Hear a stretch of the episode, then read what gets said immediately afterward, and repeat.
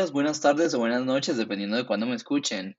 Les quiero dar la bienvenida, no es normal, al capítulo de hoy de la indignación a la acción. Soy Manuel, tengo 22 años, soy caleño, estoy en mi último semestre de Ingeniería Civil y hago parte de la iniciativa de la práctica social Cafetería de la Palabra.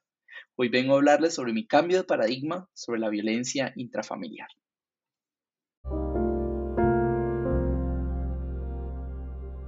Bueno, aquí voy.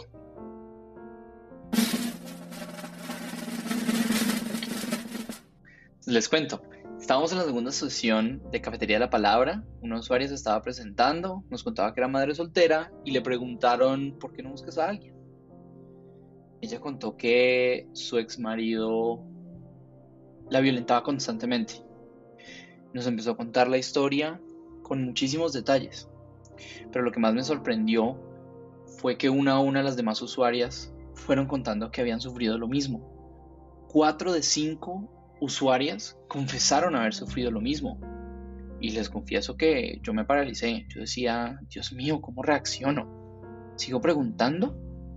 ¿Cómo no los revictimizo? En ese momento, algo se rompió en mí. Entendí que algo debía cambiar.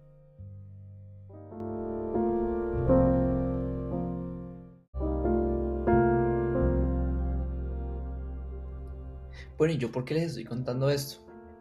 Es porque a mí esto me abrió los ojos.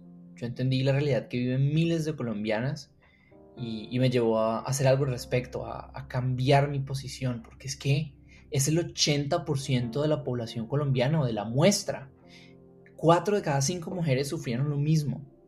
Yo me sentí muy agobiado y también impotente porque entendí que el problema en Colombia es estructural. Hay una falta de educación en valores. Con respecto a qué hice bien, soy consciente que los escuché atentamente, no forcé la conversación, les compartí mis sentimientos y les di la importancia necesaria. Sobre todo me enfoqué mucho en no revictimizarlas y agradecerles por haberles, haber compartido esas experiencias con nosotros.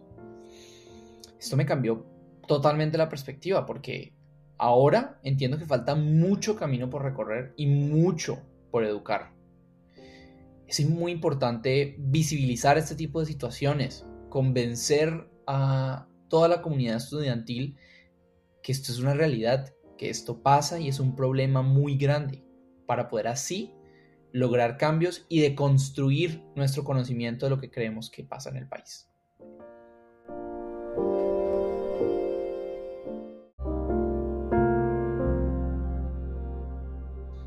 Bueno, y ahora como ¿Qué nos queda de esto? Yo ahora soy mucho más consciente de la realidad en mi entorno y, en realidad quiero ser parte del cambio. Para ello, entiendo que debo cambiar ciertas actitudes para poder así aportar mi grano de arena con las personas cercanas a mí. Este capítulo se llama de indignación a la acción porque es una invitación a trasladar ese pensamiento a esos espacios, poder visibilizar esta situación y así promover comportamiento, desde comportamientos interpersonales hasta políticas públicas de educación en valores. Por otra parte, ¿qué podemos hacer diferente? Valorar los testimonios es muy valioso, luchar por los derechos de las personas que no pueden hacerlo por sí mismas también y respetar a la persona que está al lado tuyo.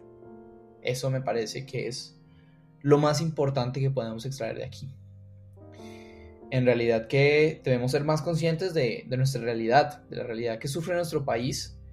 Y es, muy impactante ver las diferencias entre, mi, mi realidad y la que esta práctica me ha permitido ver.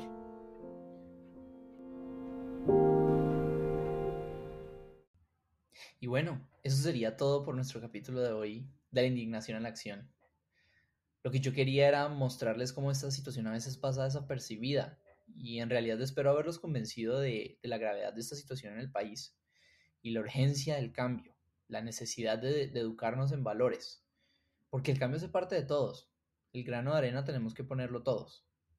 Muchísimas gracias por su atención y nos vemos en un próximo episodio de No es normal.